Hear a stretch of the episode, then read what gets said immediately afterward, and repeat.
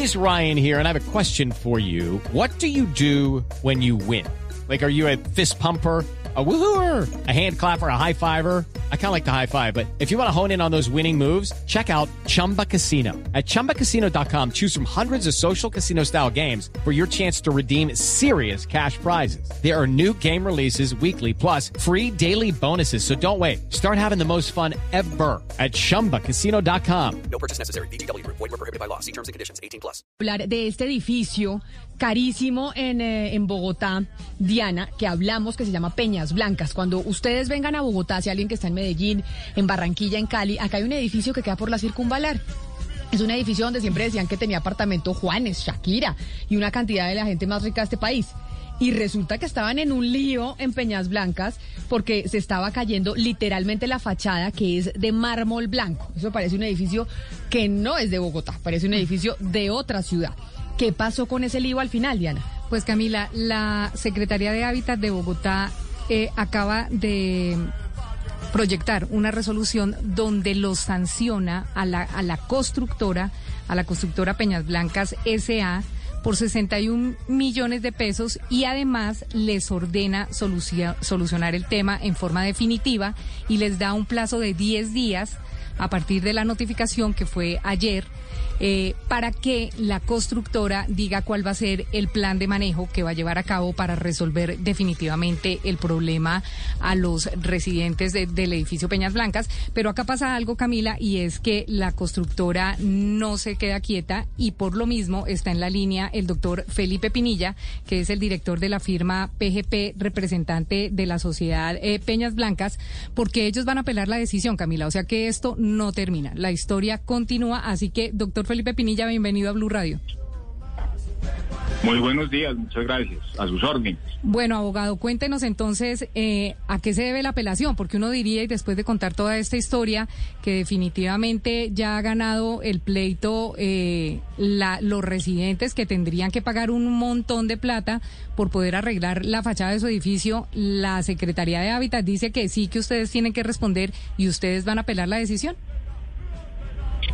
Sí, eh, Camila, creo que en esto ha habido una gran desinformación a la opinión pública en qué es lo que ha ocurrido. No es verdad que ellos hayan ganado los pleitos.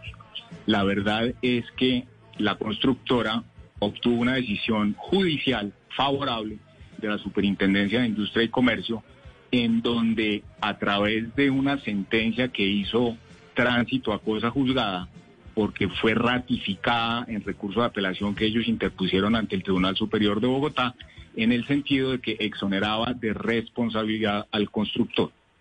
De suerte que ahí hay una desinformación grande. Esa sentencia del Tribunal Superior de Bogotá señala que eh, la fachada es un acabado, que no es un elemento estructural del edificio, y señala también que los residentes tuvieron un periodo de 10 años, perdón, tuvieron un periodo de un año para interponer la acción, que es la que la ley señala con plazo para el tema de los acabados y no lo hicieron. Es un fenómeno que en derecho se llama el fenómeno de la prescripción, a través de la cual eh, se ganan y se pierden derechos. Sin embargo, la constructora siempre ha estado atenta a resolver las inquietudes de los propietarios y les, y les ha señalado cómo el defecto que evidentemente se ha generado en algunas losas de la fachada, que no abarca más del 5% de la totalidad de la fachada, se debe a la falta de mantenimiento que ellos le dan, eh, eh, a la falta de mantenimiento en que ellos han incurrido durante los últimos 12 años. Pero entonces hay algo hay algo que no entiendo y es nosotros tenemos aquí una carta, una resolución la 2275 del 27 de octubre del 2021 de la Secretaría de Hábitat en donde a ustedes les ponen una multa y les dan 10 días para que digan cuál es el plan que tienen para arreglar la fachada y para que lo hagan. Entonces estoy confundida, abogado.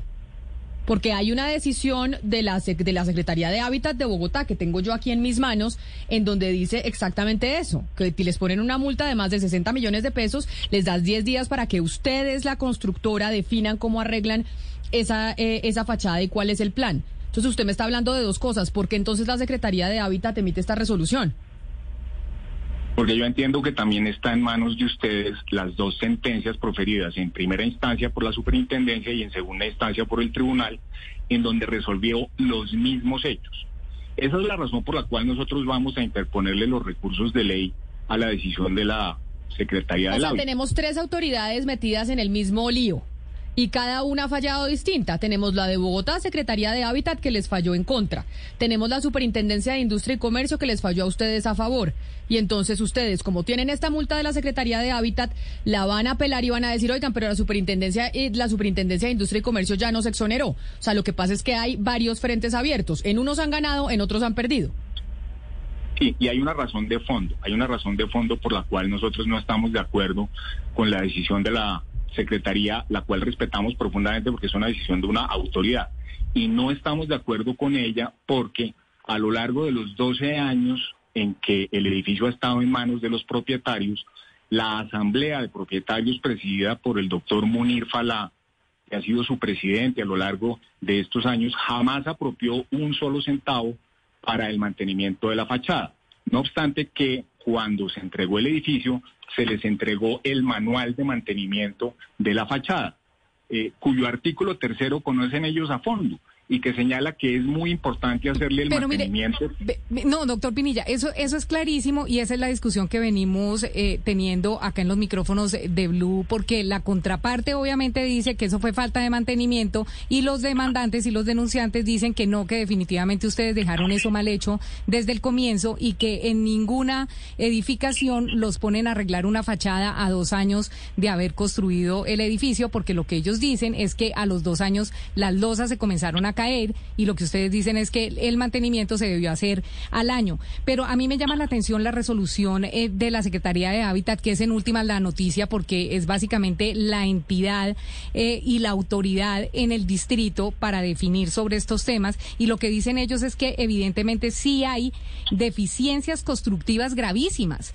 Entonces, si ellos, ellos, ellos eh, dan esa decisión, toman esa decisión de la multa y de obligarlos a ustedes a solucionar en forma definitiva el problema, es porque ellos encontraron que sí hay deficiencias constructivas gravísimas. En torno a eso, ¿qué tiene que decir la constructora, más allá de que tengan o no un fallo de, la Superintendencia de, de Industria y Comercio? Lo, lo que le estaba señalando, lo que le estaba señalando, y si usted me lo permite, le voy a precisar fechas. El 3 de diciembre de 2009 se les entregó a ellos el manual de mantenimiento, cuyo artículo tercero dice, es muy importante controlar la penetración de agua en la fachada, sobre todo en las adheridas. Por este motivo es recomendable que al presentarse humedad se revisen y reparen inmediatamente las boquillas del material estampillado o adherido, bien sea de grout o de silicona, para evitar problemas mayores en el futuro. Estas inspe- inspecciones deben hacerse por lo menos con una frecuencia bimensual. A eso se comprometió la propiedad horizontal y por eso se les entregó el manual. Si usted revisa las actas de las asambleas de la copropiedad, durante 12 años, el doctor Munir Falá, presidente de la asamblea, jamás Hello, it is Ryan, and I was on a flight the other day playing one of my favorite social spin slot games on chumbacasino.com. I looked over the person sitting next to me, and you know what they were doing? They were also playing Chumba Casino. Coincidence? I think not. Everybody's loving having fun with it. Chumba Casino is home to hundreds of casino style games that you can play for free anytime, anywhere even at 30,000 feet. So sign up now at ChumbaCasino.com to claim your free welcome bonus. That's ChumbaCasino.com and live the Chumba life. No purchase necessary. VGW Group. Void were prohibited by law. See terms and conditions. 18 plus. apropió un solo centavo para hacerle mantenimiento a la fachada. Entonces, ¿quién es David y quién es Goliat aquí? Después de 12 años de haber entregado una obra a unas personas que son muy acaudaladas, jamás destinaron un solo centavo para el mantenimiento y 12 años después, porque incurrieron un poco, perdóneme la expresión, en el capricho de querer cambiar, cambiar la fachada, dijeron, es la oportunidad que la pague el constructor. Entonces, el error de ellos, el error es de ellos, no hicieron el mantenimiento, se les entregó, le repito, el 3 de diciembre de 2009 el manual de mantenimiento elaborado por Instagramar SA, ellos lo tienen y jamás destinaron un solo centavo para el mantenimiento de la fachada, por razón de lo cual las losas que se han caído, que no son más del 5% de la superficie total, es responsabilidad de la copropiedad, porque fueron negligentes e irresponsables y jamás apropiaron, le repito, un solo centavo para el mantenimiento de la fachada. Eh, no es sino revisar las actas de las asambleas de propietarios y los presupuestos. No hay lo que una pasa, sola abogado, es que Es que no entiendo por qué no pueden mandar a hacer un peritaje o un estudio a fondo con los ingenieros, eh, no sé, eh, con los ingenieros eh, que se puedan contratar justamente para esto, para una auditoría, porque debería ser muy fácil constatar si el problema es estructural o es de, o es de fachada. Es, es decir, o sea, la pregunta aquí es, ¿es estructural el problema o es de fachada? Y entonces no se pueden poner de acuerdo, pero ya debería haber un resultado contundente que dé esa respuesta. Y lo hay. Hay un dictamen pericial elaborado por Diego Sánchez de Guzmán, primo hermano de un copropietario de la edificación, que señaló que el problema, el peritazgo elaborado por ellos, que concluyó que el problema no es estructural, que es de acabados de la fachada. Existe el dictamen pericial de agosto de 2019 elaborado por Juan Gabriel Carreño y Alejandro Pérez que dice lo mismo. Sí. Y existe el dictamen pericial elaborado por Luis Gerardo Zapata en septiembre de 2019 que dice lo mismo. Pero, pero Por también hay, pero también hay que decir acá que también hay uno de la sociedad de ingenieros que dice lo contrario. respecto del cual no nos permitieron contradecirlo. Lo aportaron como prueba documental al proceso, nos violaron el derecho de defensa porque no nos permitieron contradecir eso como se contradice un dictamen pericial. Pero- Se aportó como prueba documental extemporánea. Pero mire, doctor Pinilla, dentro, dentro del proceso y como usted nos comenta eh, acerca de las actas del edificio, usted nos lo que nos está diciendo es que cuando se hacían esas asambleas que hace uno, que son súper tediosas eh, eh, durante los tres primeros meses del año, eh, la asamblea de copropietarios, durante esa asamblea se habló del tema, se dijo que se tenía que hacer el mantenimiento y votaron por mayoría no hacerlo. ¿Eso es lo que usted nos está diciendo? No, señora, no es lo que yo he dicho. Yo lo que le he dicho es que se entregó un man- manual de mantenimiento. Sí, eso ya, eso ya lo sabíamos desde, desde el comienzo. Y sí. que si usted revisa, que si usted revisa las actas de las asambleas de copropietarios, a lo largo de 12 años jamás apropiaron un centavo para el mantenimiento de la fachada, no obstante que se les advirtió, oiga, tenga cuidado con esta fachada. O sea, usted lo que fachada". está diciendo es que los propietarios, hablemos así a calzón quitado, abogado, son unos tacaños y no quisieron meterle plata a la fachada del edificio cuando estaban pagando más, yo no sé, esos apartamentos eran como de 3 mil, 4 mil millones de pesos y no quisieron meterle plata a la fachada y hoy lo que quieren en el momento que hay que cambiarla es sacársela a la constructora. Eso es lo que usted nos está diciendo, palabras más, palabras menos. Así es como usted ha interpretado mis palabras y creo que usted está en lo correcto. Ok, pero, pero entonces, y también debe quedar claro que ellos, los del edificio, los señores residentes, los millonarios, estos tacaños, jamás ni Pero siquiera, lo estamos diciendo lo nosotros, estamos por diciendo Dios. nosotros, estos, estos residentes jamás ni siquiera contemplaron el tema de ponerlo en el presupuesto anual de su edificio. O sea, eso no está ni siquiera en una de las actas. Correcto, así es. No, pues ahí sí imagínese. Mejor dicho, vamos a ver qué dice la contraparte, abogado. Mil gracias por atendernos. Esto es como la historia, ¿cómo se llamaba esa novela Valeria Mexicana? Había una novela mexicana que se llamaba Los ricos también lloran. ¿Era mexicana o era venezolana? Ah, sí. ¿Me Mexicana. deja agregarle algo? ¿Me deja agregarle Verónica algo? Castro, protagonista. Los ricos también Sí, lloran. Dígame, mexicana, mexicana. ¿Me deja agregarle algo? Claro que sí, por supuesto. Gracias. Eh, porque ustedes recientemente también se refirieron a una decisión de la Superintendencia de Industria y Comercio en donde también le ordena al constructor eh, realizar unas determinadas actividades. Eh, como somos respetuosos de la ley, le quiero contar que hemos acudido en más de cinco oportunidades al edificio a hacer lo que la Superintendencia de Industria y Comercio nos ordenó hacer y no nos han dejado entrar, no nos han dejado entrar. Y lo segundo que le quería añadir es que aquí tal vez es muy importante entender cómo es que sucede esto de la puerta giratoria. Porque un proceso que se tramita ante la Superintendencia de Industria y Comercio, siendo superintendente el doctor Robledo, actual abogado de del edificio Peñas Blanca, Blancas, ahora interviene como apoderado de ellos en un proceso que cursó cuando él era superintendente y unas decisiones que están tomando personas que fueron subalternas de él. Entonces, ¿cómo es eso posible? Las decisiones de la Superintendencia de Industria y Comercio las están tomando personas que fueron subalternas del doctor Robledo, ahora apoderado de la propiedad horizontal. Eso alguna vez oí yo en las noticias que lo llamaban la puerta giratoria y que eso era indebido.